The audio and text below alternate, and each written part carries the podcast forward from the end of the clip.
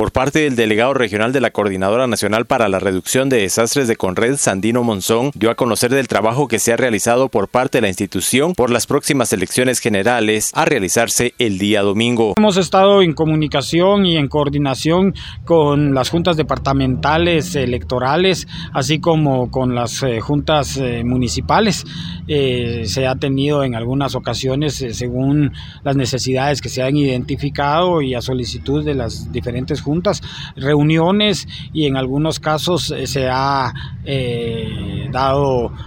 eh, fortalecimiento de capacidades a, a los, a las juntas receptoras de votos para que puedan tomar en consideración algunas situaciones derivadas eh, de fenómenos de origen natural o de origen eh, social que puedan presentarse el día de las elecciones, específicamente en sus centros de votación. Tal es el caso de rutas de evacuación, la señalización, las medidas de seguridad que deben de, de tener, aparte las coordinaciones con cuerpos de socorro o con algunas otras instituciones como el INSIBUME, que nos está apoyando para poder trasladarles a ellos la perspectiva climática para el día de las elecciones y poder tener en cuenta qué es lo que nos podría esperar, hablando eh, principalmente de lluvias, que es lo que en este momentito nos, eh, eh, nos afecta. Desde Emisoras Unidas Quetzaltenango informa Wilber Coyoy, primera en noticias, primera en deportes.